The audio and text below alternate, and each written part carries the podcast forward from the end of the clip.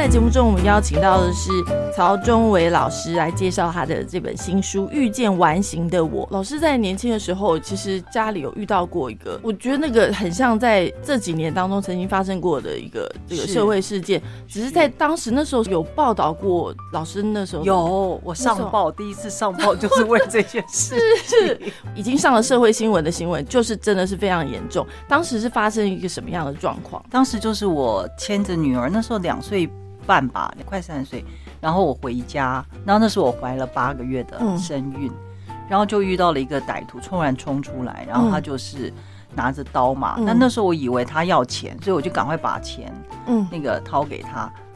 那我那时候已经开门进到我们那栋大楼里面去，然后他就冲进来，就把我女儿抱起来了，嗯。然后就往地下室走了。所以我当然冲下去了，这样，嗯。然后我钱包也给他了。嗯那可是他好像也没有，他钱包当然也有收，可是他好像也没有停止，然后他就我也不知道他要什么，我当然就去抢女儿回来，嗯然后他就在我的肚子上嗯插了三刀。我觉得他可能真的就是对孕妇的肚子可能有一些想要攻击吧，嗯。因为那时候其实警察说的啦，嗯。就是说好像发生了不止一起就被刺肚子的孕妇对还是？对孕妇嗯。对的事件。嗯。但是可能那时候没有像现在网络这么的发达，嗯所以对。没有那么多的上报。但他后来可能就是有人开门再开门进来，所以他听到有声音了，他就赶快就跑上去，然后就是一楼跟二楼中间那个嗯窗户跑走了，因为后来有看到血印什么之类的。对，我就爬上来了。痛。老师那时候你那我觉得那时候那瞬间没有感觉到痛、哎，我我在记忆里面没有痛的记忆，只想救女儿，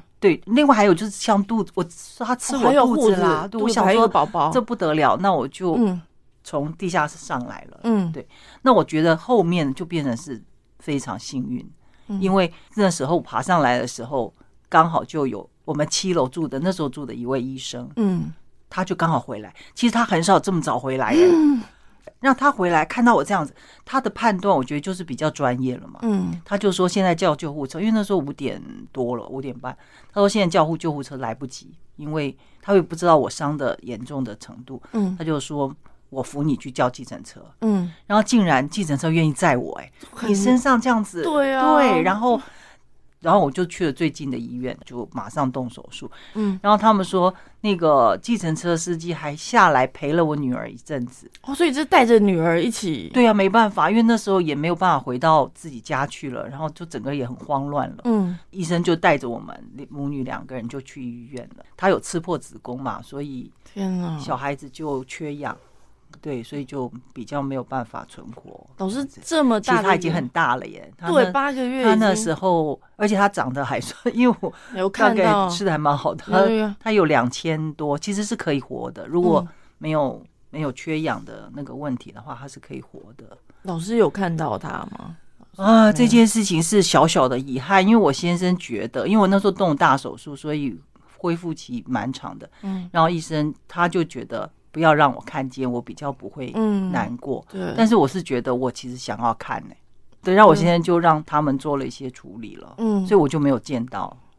在当时应该情绪上是很难，即便当时你是已经学了心理方面的，那当然，那当。然，对你你常常会告诉自己在所学的，然后来安抚自己嘛，或者是那段时间，其实你根本就是也是要花很长的时间去度过。那当然。嗯，但是刚开始的时候，我觉得其实那个反应也蛮像一般人的反应，就是其实我一开始是压抑的，嗯我就是呃很努力的。当然，我觉得因为小孩在身边嘛，所以像他来医院看我的时候，我都会假装没事这样子。嗯哦，就是尤其有一次拆线，其实很痛哎、连那个你以前老都是用那个粗粗的黑线，这样一针一针这样拔起来。嗯护理长都一直跟我说很痛，你要忍住这样子。然后我女儿就刚好，我先生就抱她进来了，嗯然后他就很紧张地看我，他想说医生要在我肚子上干嘛？因为他也知道我受伤。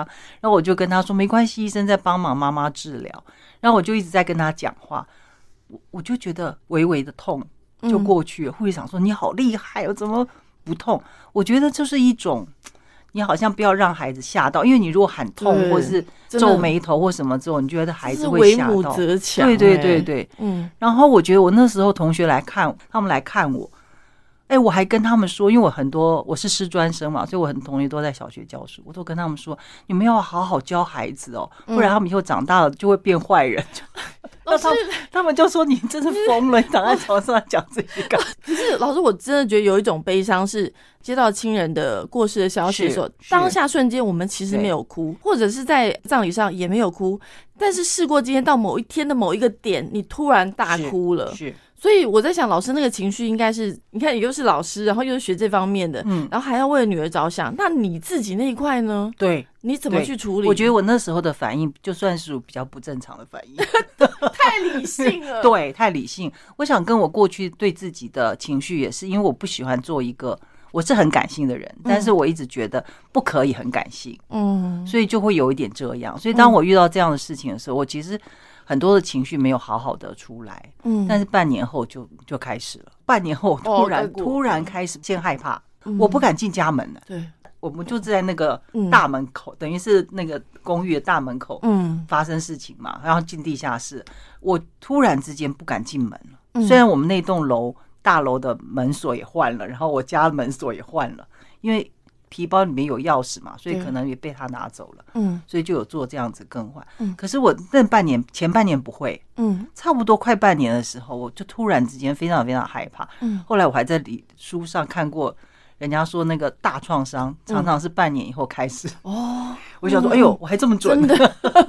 嗯，对。然后那时候我就当然就去接受智商，当然接受一阵智商，我变得比较稳定一点，可以又开始比较不。就赶回家了，或什么之类的。可是后来，我觉得很多时候我去参加训练啦，或者什么的时候，如果碰到什么议题的时候，常常这个议题就会被浮现出来。嗯，我就会又难过起来，嗯，然后又被处理。我有一次都还老师就说：“哎，你对他不知道讲什么。”我又开始哭了。他就说：“哎，你怎么了？哈，你想到什么事情？”然后我就说：“我想到。”那个这件事情，然后老师老师知道，因为他不是他是长期的老师，然后他就说你要不要再来讨论一下这个部分？我说我不要，我说我已经讨论这么久了，为什么我还过不去？我觉得我我实在很糟糕，我就对自己很生气。嗯，对。那那时候老师就跟我说，他说我他处理他跟他妈妈的关系处理二十年。嗯嗯，所以那一次给我一个，所以我后来就愿意再一次的处理。我后来就发现说。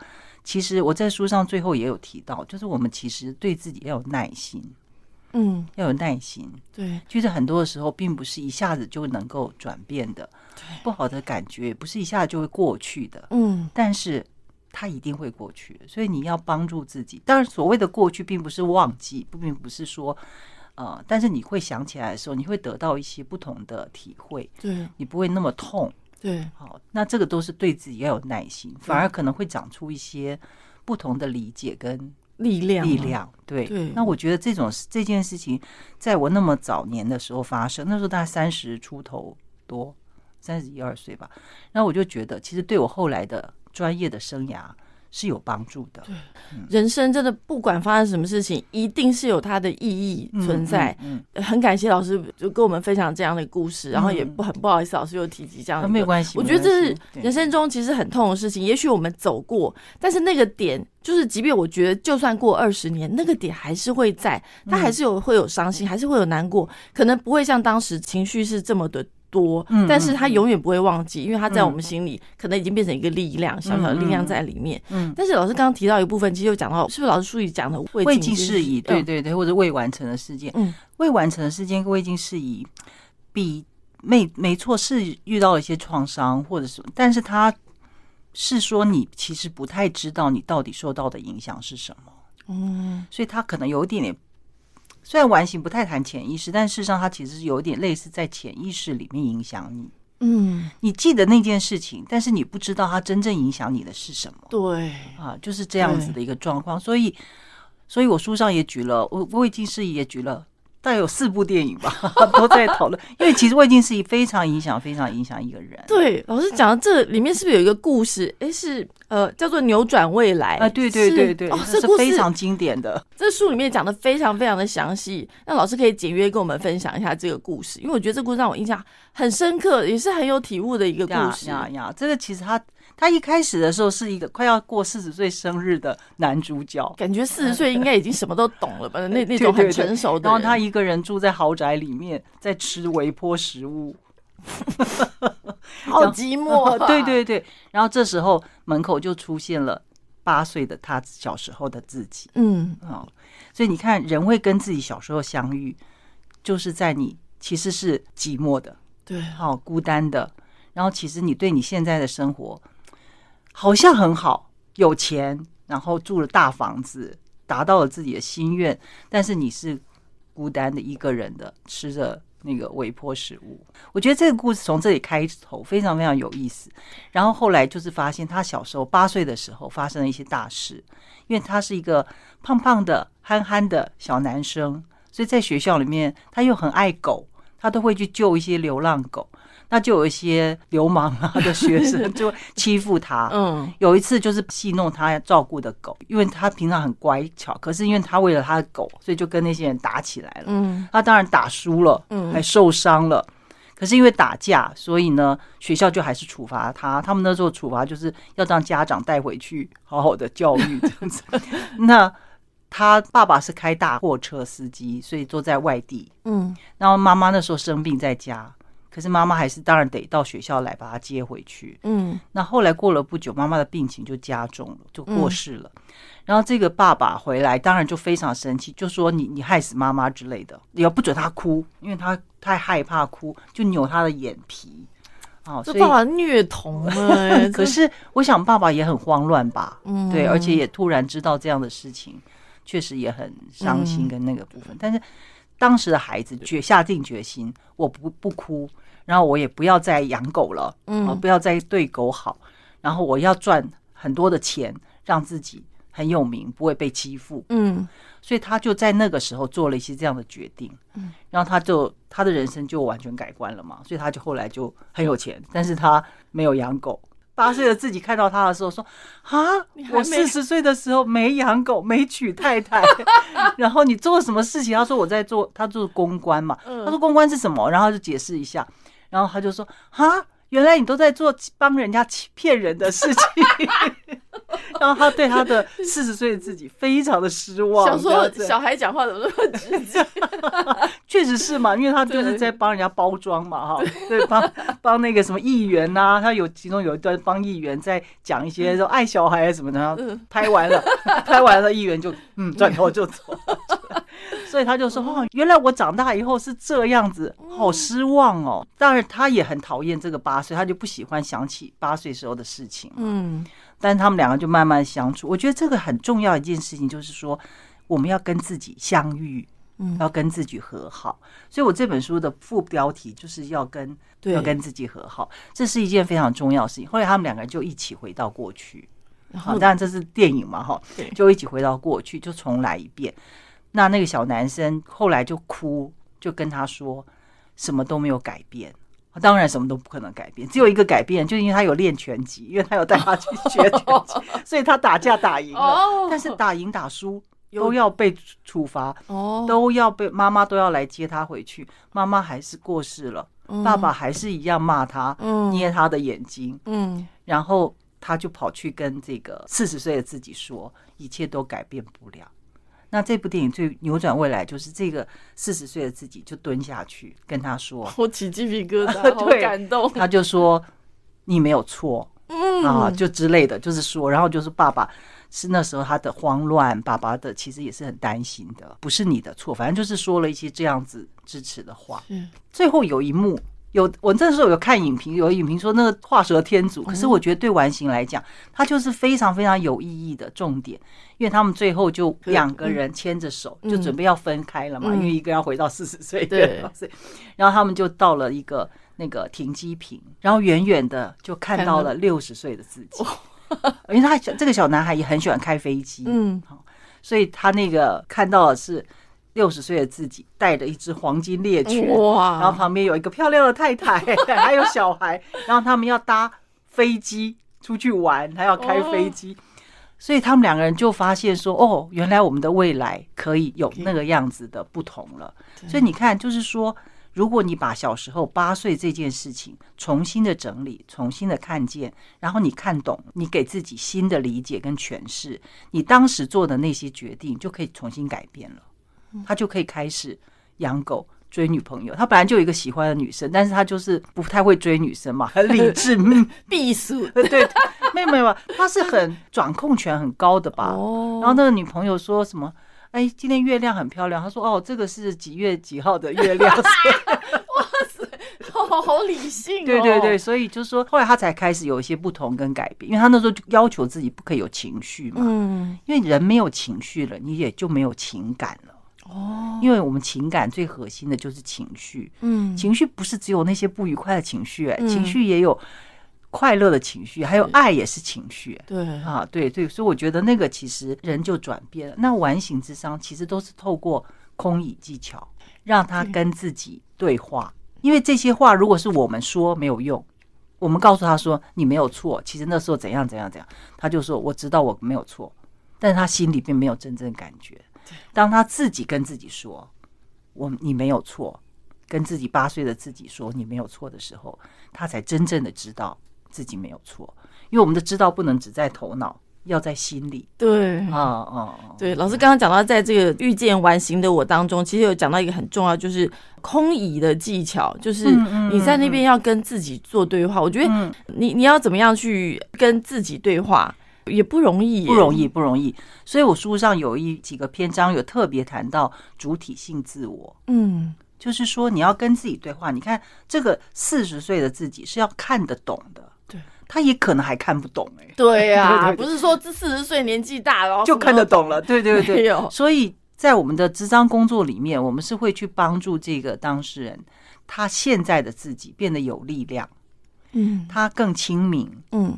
为什么我会特别提这个部分？这个其实在国外发展完形治疗的时候没有讨论这个主体性自我，因为他们对他们来讲，我觉得西方人自我都是比较比我们强的。嗯，因为我们比较重视关系，对，我们也不鼓励孩子发展很有自己的看法跟自己的意见嘛。那你当然就不可能有一个主体性自我。嗯，简单的说，主体性自我就是说我爱你。嗯，那是我。爱你嘛，对不对？所以就是我有一个我是主体，嗯，然后我你是接受我爱的受体。那但是我爱我自己呢？这个我跟自己是同一个我，是同一个我。怎么样爱法？怎么样接受法？这个我就觉得说，这个我爱我自己的这个我，他就必须是比较有力量。哦，是老师书中提到我王国，对对的那个国王，就是你要变成是你能够常常说我们要照顾自己嘛，嗯。那尤其是说照顾内在小孩，不是我们书上很多的心理学书上都这样说。那就像刚才我说这个故事，照顾那个八岁的自己，你必须自己是有力量的，嗯，你要比较亲民的，嗯，你可以勇敢的去重看小时候八岁发生的事情啊。你重看了之后，你才懂啊，爸爸那时候是怎么回事？他不是真的想要处罚我，嗯，也不是真的怪我。你这个看懂的这个自己，你必须够有力量，而且还有勇敢。有些人不愿意看呢。嗯，我常常在带领他们去跟自己小时候对话的时候，他常常说：“我不要看他，我不要，我不想遇见他，因为好像遇见过去的不愉快就都回来了。”对，所以我才想说，其实我们也许需要帮助自己更有力量一点点。嗯，好，那这个我书上就有特别提，怎么样建立所谓的主体性自我，能够感受到自己的力量，那我们才能够真正去对话嘛。其实很多人在内心自言自语，要不然就是打来打去，嗯啊，我想休息，不行，你要努力，然后我不行，啊，我真的很累了，就要不然就是骂自己，嗯，你很糟哎，你为什么为这种事情生气？这种事情还计较我什么？你干嘛干嘛？